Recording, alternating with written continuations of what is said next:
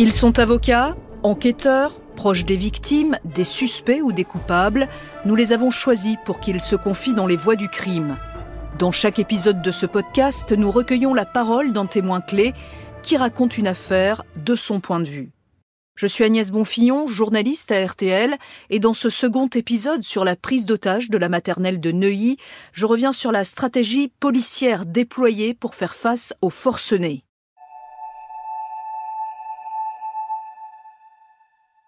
Le 13 mai 1993, au matin, un homme entièrement vêtu de noir, cagoulé, lourdement armé d'explosifs, prend en otage une classe de petite section. 21 enfants de 3 à 4 ans ainsi que leur institutrice sont retenus par HB. HB, comme Human Bomb, c'est comme cela que le preneur d'otage signe ses revendications. Il a aussi posé une affichette sur la porte de la classe. Il menace de tout faire sauter si la police entre. Dans le premier épisode, Nicolas Sarkozy, à l'époque maire de Neuilly et ministre du Budget, nous racontait comment, épaulé par le RAID, il a négocié avec le preneur d'otages. La voix du crime de ce second épisode, consacré à l'affaire, c'est Claude Cancès. À l'époque, il vient d'être nommé patron de la PJ parisienne, le fameux 36 quai des Orfèvres. Claude Cancès, bonjour. Bonjour. On va essayer de tirer le fil avec vous justement de vos souvenirs euh, sur ce 13 mai 93. Tout d'abord, comment euh, l'information vous parvient-elle? Ce matin-là, comme euh, tous les matins, se tenait dans le bureau du directeur de la police judiciaire, qui était votre serviteur à l'époque, entouré de tous ses collaborateurs, les sous-directeurs, mon chef de cabinet, qui était une femme formidable, je la cite à dessein Catherine Hachoir, et le téléphone sonne, la petite lumière brillante sur mon pupitre reliée à l'état-major.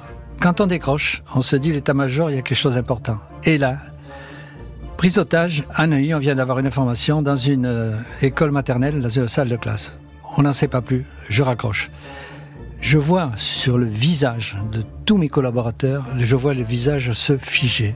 Mais on sait très bien que les premières informations sont parfois pas très très très nettes et sont démenties euh, dans les minutes qui suivent. Dans les 5-6 minutes qui suivent, re-téléphone d'état-major, et là, monsieur le directeur, 21 gosses de 3 ans sont retenus dans leur salle de, de classe par un homme armé.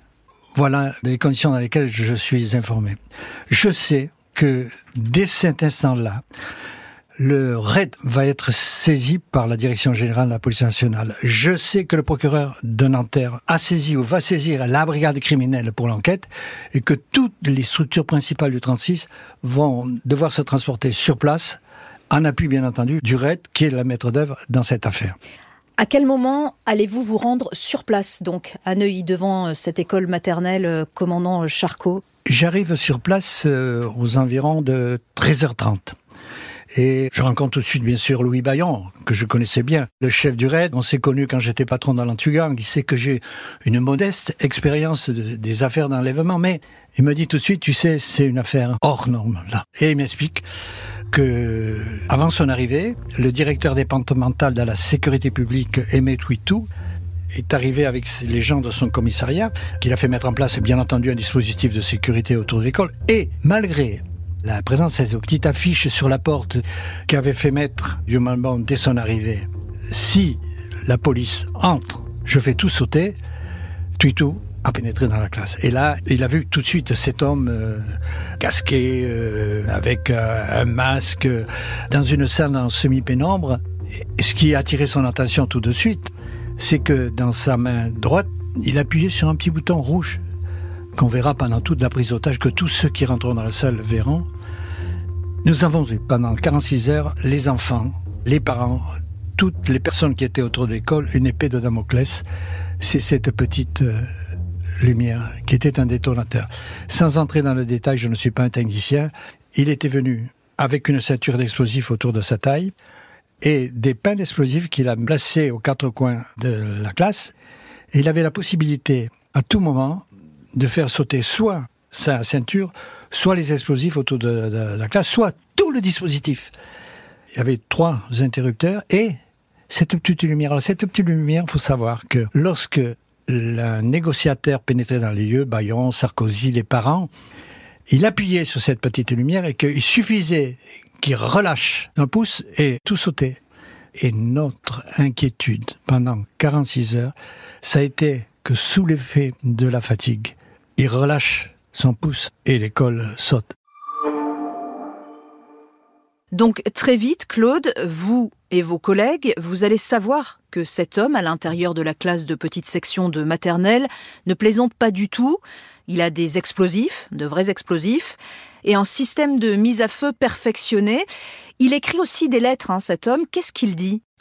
Ce sont des écrits qui sont très très cohérents, même si on peut considérer c'est une usine à gaz, mais c'est très cohérent. Attention, toute tentative pour m'identifier, me neutraliser ou libérer des otages me feront déclencher l'explosion sans hésiter car je suis résolu à réussir ou à sauter avec tous ceux qui m'entourent. Je ne serai pas pris vivant. Si ma sécurité est compromise tant que mes exigences n'auront pas abouti, aucun enfant ne sera libéré. Aucun d'entre eux ne pourra recevoir d'assistance ni de soins. La présence des parents ne pourra avoir lieu. Des otages subiront, écoutez bien, un prélèvement sanguin pratiqué avec ou sans assistance médicale et avec un débit variable pouvant conduire à des séquelles ou la mort. Et parmi ces documents, un document très important, un article du journal du dimanche qui relate une explosion dans un parking de Neuilly qui avait été revendiquée par des écrits HEB, HEB avait envoyé des lettres au ministère de l'Intérieur, à différents organes de presse, pour dire je suis HEB et attendez-vous à ce qu'il se passe quelque chose dans les semaines à venir. Là aussi, très rapidement, les gens de l'identité judiciaire du labo ont pu établir que les écrits revendiquant l'attentat de Neuilly, comme ceux qui étaient en possession de Yomambon ce jour-là, avaient été imprimés sur la même imprimante. Donc, la dangerosité de Hachemont, d'entrée de jeu, elle est établie, elle était là.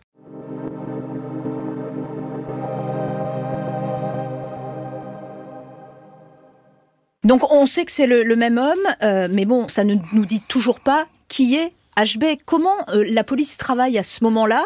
Euh, Parce qu'il y a l'urgence de la situation, la prise d'otage, il faut tout faire pour libérer les enfants et leur institutrice, mais à côté de ça, est-ce que vous essayez de savoir qui est la personne euh, qui est à l'intérieur et comment surtout vous y prenez-vous? Oui, alors les gens de la brigade criminelle, de la brigade de répression du banditisme, ont travaillé pendant 46 heures. Vous pouvez pas vous imaginer le nombre d'appels qui sont arrivés dans les commissariats, Neuilly ou à, travers la France, de, gens qui nous signalaient leurs frères ou leurs parents ou l'individu qui était susceptible d'être HB. On a fait euh, les recherches dans tous les hôpitaux psychiatriques, à l'étranger aussi. Et jusqu'à la fin, on n'a pas pu l'identifier. Alors, grosse difficulté, pourquoi? Parce que lorsqu'on a l'identité du preneur d'otage, ça facilite les choses. On connaît son passé, on peut éventuellement faire venir des relations à lui, la famille ou des amis qui peuvent nous aider à, débloquer la situation. Mais là, on est dans le noir le plus complet, jusqu'à la fin. Les différents services de l'APJ s'activent en dehors de l'école. Mais à l'intérieur, c'est une toute autre organisation. Où est-ce que vous vous situez, vous, et où sont les différents acteurs? Si vous voulez, la salle de classe où étaient les enfants, le raid installe son PC dans le couloir, juste en face. Alors, ils avaient placé des micros, bien entendu. On savait tout ce qui se passait. Au cours de la prise d'otage, il demandera lui-même à ce qu'on amène une caméra pour filmer les enfants, pour montrer les, enfants aux parents. Inutile de vous dire que on a évité de montrer ça aux parents. Il demandera un poste radio, il aura un poste radio, et en échange d'un poste radio, il libérait un otage. Euh, la, télévision aussi, puisque le soir, euh, le soir même, le jeudi soir, il demandera à ce qu'un journaliste de TF1, Jean-Pierre Abou, euh, vienne l'interviewer. Il voulait tout simplement faire part à ce journaliste de, ce, comment dirais-je, de son mécontentement d'avoir entendu à la radio que c'était un noir qui, qui, avait pris un otage, pas noir et blanc, qui s'était revendiqué d'action directe, ce qui était faux, bien entendu. Alors justement, Jean-Pierre Abou a témoigné ensuite auprès des autres journalistes pour raconter euh, son échange avec HB. On l'écoute euh, au micro d'RTL.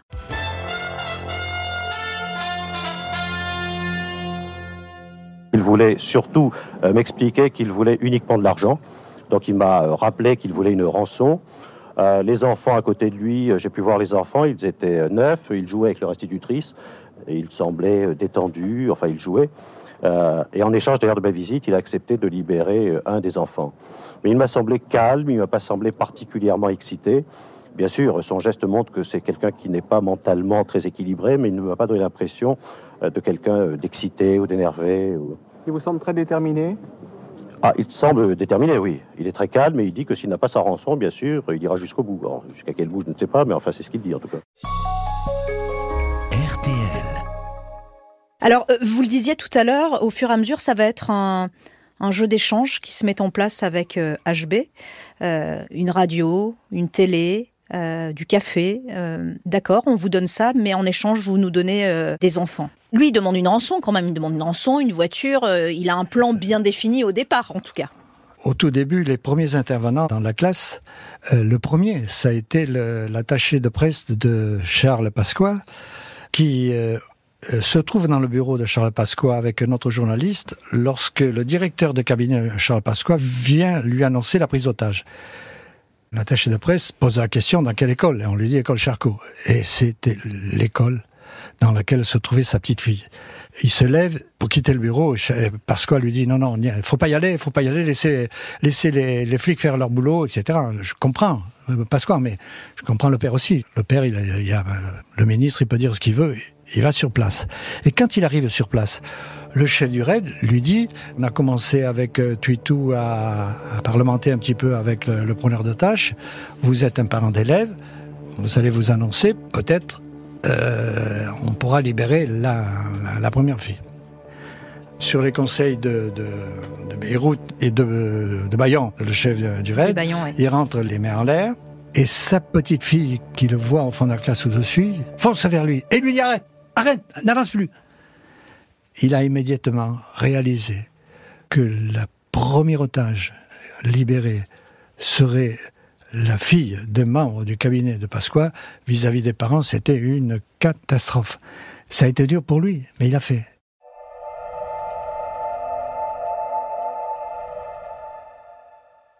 Et puis il y a une personne qui va intervenir, une personne importante, c'est Nicolas Sarkozy. Il est à ce moment-là ministre du budget et maire de Neuilly.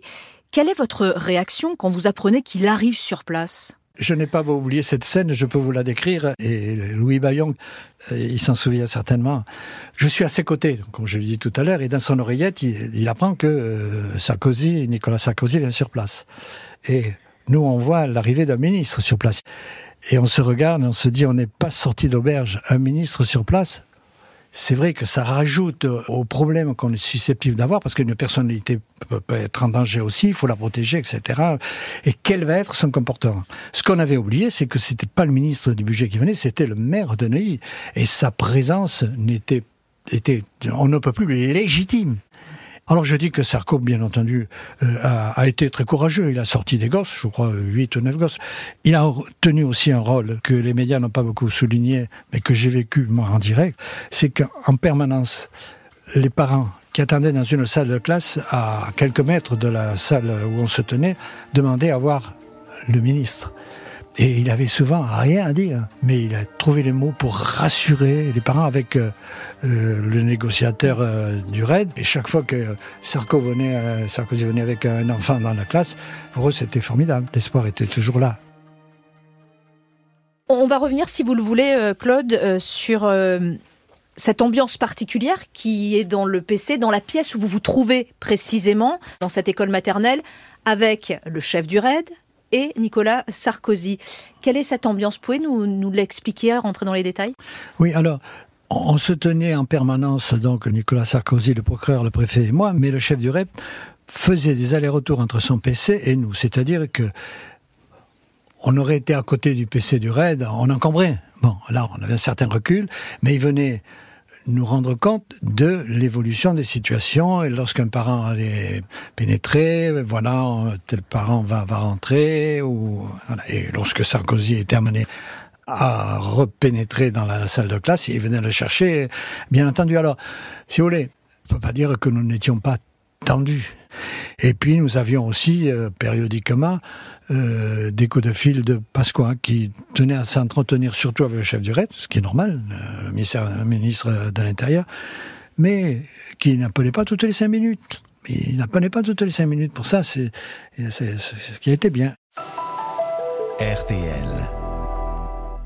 Pendant ce temps, au ministère de l'Intérieur, Charles Pasqua, place Beauvau, euh, il est dans son bureau et, vous, vous allez place Beauvau à un moment donné. Ah là là, là vous évoquez un souvenir. Euh, il est décidé à un moment donné euh, d'aller chercher la rançon et je ne sais pas dans quelles conditions, il est décidé que je dois y aller avec un membre du RAID.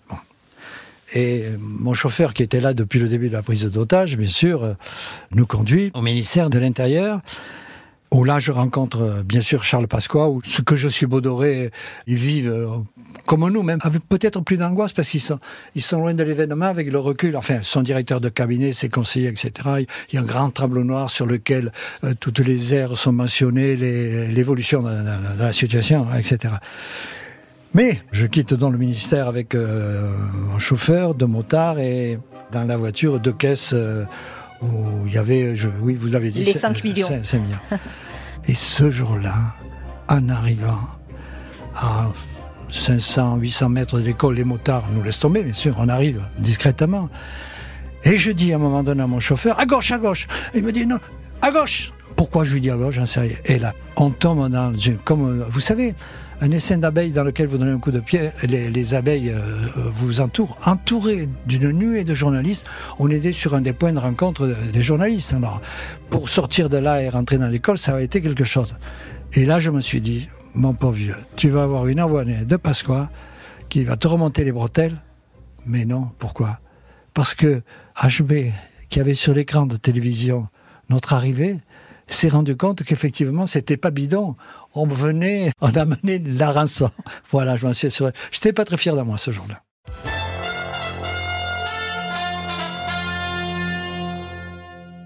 28 heures, 28 heures dans une classe. Depuis 28 heures, six enfants et leur institutrice, admirable de dévouement, je le disais, sont retenus contre leur volonté par un homme déterminé. Dans la classe de l'école maternelle commandant Charcot à Neuilly, les enfants ont dormi la nuit dernière. Les négociations qui avaient repris à cette heure ce matin viennent d'être interrompues, Jean-Benoît Vion. Alors, euh, écoutez, il faut euh, rester prudent et garder le, moral, si je puis me permettre. C'est vrai qu'il y a eu interruption de dialogue tout à l'heure en fin de matinée, mais tout simplement parce que le preneur d'otage a voulu une pause repas, faire un, break, se reposer quelque peu avec euh, ses otages et l'institutrice. Je peux même vous donner le menu du poulet, du rôti de veau avec de la mayonnaise, le tout accompagné d'eau et de lait. Mais ce matin, le fil entre les négociateurs et, et le preneur d'otage n'a pas été rompu. D'ailleurs, je vous propose d'écouter euh, Marcel Leclerc. C'est un proche de Charles Pasqua. Il est préfet de police. C'est un ancien patron de la brigade criminelle qui a souvent géré ces affaires de prise d'otages. Il lui, il dit qu'il n'y a pas eu rupture de négociation. Écoutez-le. Les négociations euh, ont repris, oui, euh, le contact est établi en permanence. L'homme est calme pour le moment. Il est resté éveillé, peut-être même s'est-il assoupi un petit peu à un moment donné, mais de toute façon, pour le moment, la situation paraît assez bien maîtrisé. Donc euh, il faut continuer certainement dans cette voie. Je crois que c'est la seule euh, voie possible. Confirmez qu'il n'y aura pas d'intervention, qu'on prendra aucun risque? Écoutez, euh, tout cas, dans, dans, le lieu où se trouvent les otages, ça paraît absolument exclu. Hein. Donc Jean-Jacques, c'est très important, pas d'intervention policière, c'est trop dangereux. Avec de six petits-enfants, il faut rappeler qu'ils n'ont que trois ans, ces, bambins courent un peu partout, on ne peut pas leur dire, je disais ce matin, comme à des adultes lors d'une prise d'otage, couchez-vous et, et, intervenir, ils courent partout, et en plus, psychologiquement, ça pourrait leur provoquer de, graves troubles. Donc les négociations sont interrompues, mais surtout pas rompues, dialogue, c'est la pause déjeuner, si je puis dire. Alors, le vendredi midi, ça fait plus de 24 heures que les enfants sont retenus en otage dans la classe. Certains ont pu être libérés, mais pas tous. L'institutrice, Laurence Dreyfus, accepte de passer le relais à une médecin sapeur-pompier, Evelyne Lambert. Qu'est-ce qui se passe à ce moment-là? Est-ce qu'on voit le bout de cette prise d'otage? On se rend compte que HB ne sait pas trop où il en est. Il ne maîtrise plus le scénario qu'il avait mis au point, l'ultimatum, la somme astronomique de 100 millions. Et à une question que lui pose à un moment donné Evelyne Lambert, pourquoi avez-vous réclamé 100 millions? Réponse d'HB, parce que j'ai une chance sur 100 millions de m'en sortir. C'est la première phase où, où, les enfants sont libérés par Sarkozy, par les parents, se termine le, vendredi en fin de matinée. Hein. donc il s'est écoulé plus de 24 heures. Et c'est le moment où, une maman fatiguée refuse tout entretien avec euh, Sarkozy et Bayon. Il veut plus entendre parler. Et là, pendant deux heures, il est resté dans la salle de classe où il n'y avait plus la directrice, où il avait jeté l'infirmière. Et heureusement, les gens du RAID écoutaient un petit peu ce qui se passait. Mais là, que pouvions-nous dire aux parents euh, Il ne se passe rien, il est seul avec euh, vos enfants. C'est là où intervient le procureur de la République, qui... Euh, il a accepté que le procureur prenne un petit peu la relève, si vous voulez. Mais ce procureur a été très courageux. Il a négocié, s'est proposé un otage à la place des enfants. Et puis HB euh, voulait ne pas se débarrasser des explosifs, ou alors un, flingue en otage. Alors il a été question de lui, procurer un, flingue, puis tout ça est tombé à l'eau. La deuxième nuit arrive, on sera bientôt euh, le samedi matin. Et là, vous craignez vraiment, vraiment la fatigue de tout le monde et surtout de HB. Qu'est-ce que vous décidez de faire? Alors, le procureur, à un moment donné, euh, ne peut pas libérer d'enfants. On est vers 2 heures du matin. Il décide d'aller euh, se reposer en pensant que les négociations reprendront au petit matin.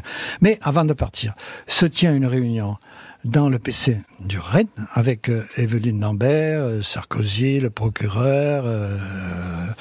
on est tous là où il est décidé de verser dans un café qu'on remettra à HB, un produit pour l'endormir. Le procureur, tout le monde est d'accord. Sauf le SAMU quand même, hein, sur place. Les, les équipes du SAMU disent, nous, ça, nous pose un problème parce que on n'a pas de produit oral qui permet d'endormir d'un coup d'un seul une personne. Donc il, suffit qu'il se sente partir, il peut appuyer à tout moment euh, sur ce détonateur.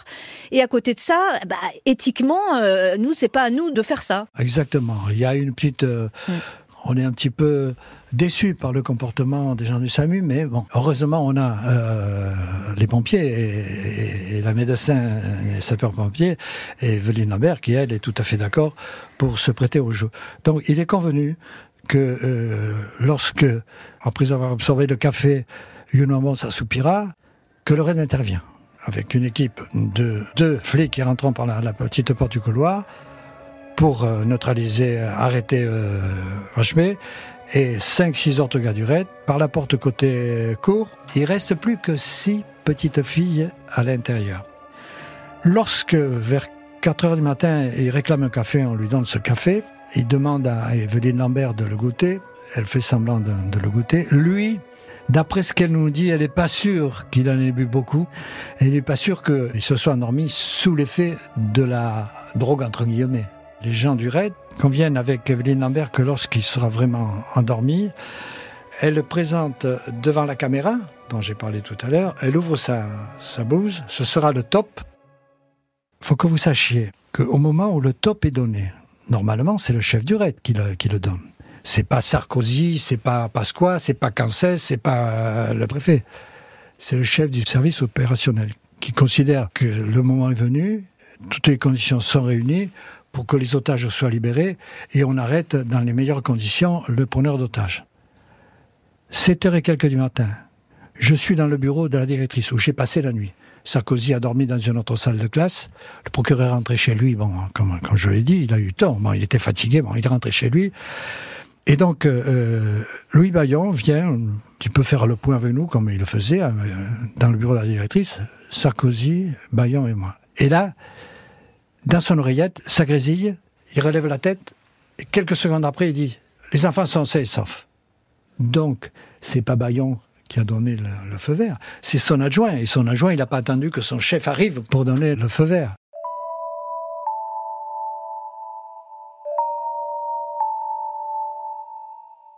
Tous les enfants sont sains et saufs. Ça veut dire, ça y est, c'est terminé. Euh, lui est neutralisé. Vous comprenez très vite que ça veut dire qu'il est mort, que ressentez-vous? Je pressens déjà euh, euh, la suite, la, polémique qui va s'instaurer. Je, sens ça tout de suite. Et voilà, mais c'est tout. C'est vrai que l'essentiel, c'est quand même euh, les otages sains et saufs. Je suis surtout très peiné parce que j'imagine le, ce que va endurer Boulanger, que je connais bien, que j'avais, avec lequel j'avais travaillé à la BRI, et il en a beaucoup souffert. Daniel Boulanger, c'est cet agent du RAID qui est chargé de neutraliser HB. Effectivement, par la suite, il y a polémique. Certains magistrats ont estimé qu'il s'agissait d'une exécution, puisqu'HB était endormi. Qu'est-ce que vous en pensez, vous? Je n'y étais pas. Donc je peux pas. Mais je fais confiance à Daniel Boulanger quand il nous explique que, s'approchant de HB, il a ouvert euh, les yeux, soulevé la tête et, la main. Vous savez, dans, sa, son sac, il avait les, les détonateurs, etc., prêt à faire sauter l'école. Vous savez, le flic, dans toutes ses affaires, il aime bien savoir pourquoi et comment comprendre. Et euh, le flic n'est pas un justicier. Contrairement aux, rumeurs qui ont été répandues, qu'on lui avait donné des instructions pour tirer, que Pasqua, etc. Je veux dire que Pasqua était souvent en, liaison avec euh, Bayon euh, le chef du raid, et qu'à aucun moment, euh, parce qu'on a, donné des instructions à Bayon pour tuer le preneur d'otages. Hein. Et une fois que le preneur d'otages est, neutralisé, là, tout de suite, on va savoir, euh, finalement, on va en savoir beaucoup plus sur le profil de cet homme, ou est-ce qu'on le sait quelques heures auparavant? Non, le, profil, je vais vous dire, on va le, découvrir parce que lors de la dernière nuit, HB a écrit une sorte de testament, si vous, vous permettez, je... dans quelques heures. Moins de 24, sans doute pour moi tout sera fini. Je ne sais pas encore si cela sera la balle d'un sniper de raid ou mes tripes qui voleront dans un grand boom. Toujours est-il que je bénisse celui qui a placé cette dynamite sur mon chemin, car il m'a permis de donner libre cours à ma fantaisie. Longtemps, très longtemps, j'ai cherché un moyen de gagner beaucoup d'argent. Au casino, j'ai toujours flambé en quelques minutes, quelques jeux, la petite mise que je pouvais jouer. Ici, pendant des nuits, des jours, des semaines et des mois depuis longtemps, j'avais imaginé, non, plutôt rêvé, de jouer ma plus grosse mise, ma foutue vie sur le tapis. Cette partie, je l'ai préparée longuement, minutieusement. Cent fois, j'ai remis sur le métier les chevaux de mes idées. C'est vrai que je suis meilleur créateur que bon réalisateur. Un autre réussit avec toutes ses idées, là au moins je vais échouer. Mais aurait-il eu la même panache? Le mot panache est important. Alors ça, c'est un extrait. La lettre est plus longue, mais déjà, qu'est-ce que ça dit, ces écrits-là? On comprend tout de suite que il considère qu'il a arrêté sa vie parce que euh, ce qui n'est pas dit, qu'il a été chef d'entreprise, qu'il avait une quarantaine de, salariés, euh, une société informatique, ça marchait très très bien. Il y a eu la faillite. Dans quelles conditions Je ne sais pas. Et là, alors, il était perdu. D'ailleurs, dans dans l'enquête qui a été faite dans sa famille, tout le monde le décrit comme solitaire et il vit tout seul. Euh, voilà. Et là, alors, il y a de là, effectivement, il y a de, de l'égocentrisme, il y a de la mégalomanie dans, dans ses propos, dans cet écrit plutôt. Hein. Parlez-nous de ce monsieur, justement, au-delà de l'aspect professionnel. Que sait-on sur ce monsieur? Un monsieur assez solitaire, qui a eu une vie euh, familiale normale, si je puis dire. Il a été marié, divorcé, il n'a pas d'enfant, et encore une fois, il a tout misé dans ses entreprises. C'était un travailleur acharné. des, collaborateurs le, décrivent comme euh, travaillant euh, jour, et nuit, jour et nuit. Et puis la, déception, le jour où il y a, la faillite, tout par-delà. Maintenant, je suis pas psychologue, ni psychiatre, ni psychanalyste pour dire quel a été le, déclic qu'il a entraîné dans, cette aventure euh, qui dépasse son entendement. Mais est-ce qu'on reste marqué, même quand on est ah, flic comme vous, l'êtes? En évoquant cette affaire aujourd'hui, je peux vous dire que je revois, pas toutes, parce que avec le temps, euh, il y a des souvenirs qui s'essompent, mais, mais des, des, moments de scènes que j'ai vécues auprès auprès des, gens du raid et, des parents, euh, c'est gravé dans ma mémoire à jamais, c'est évident. Ma carrière, ça n'a rien changé. Hein. En tant que papa, oui, j'avais un fils qui était grand à l'époque, qui avait 12-13 ans. On peut dire que pendant, quelques jours, on voudrait comment dire, s'échapper et oublier, on peut pas parce que les médias, vous êtes là en permanence, ça continue.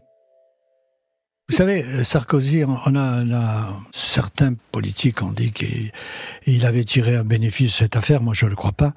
Même si, effectivement, il est évident que on aurait eu un seul euh, gosse blessé ou tué dans cette affaire, pour le gouvernement, c'était la catastrophe. Mais je crois qu'il a eu cette phrase. Je ne sais pas si vous, il s'en souvient, mais moi, je m'en souviens très bien.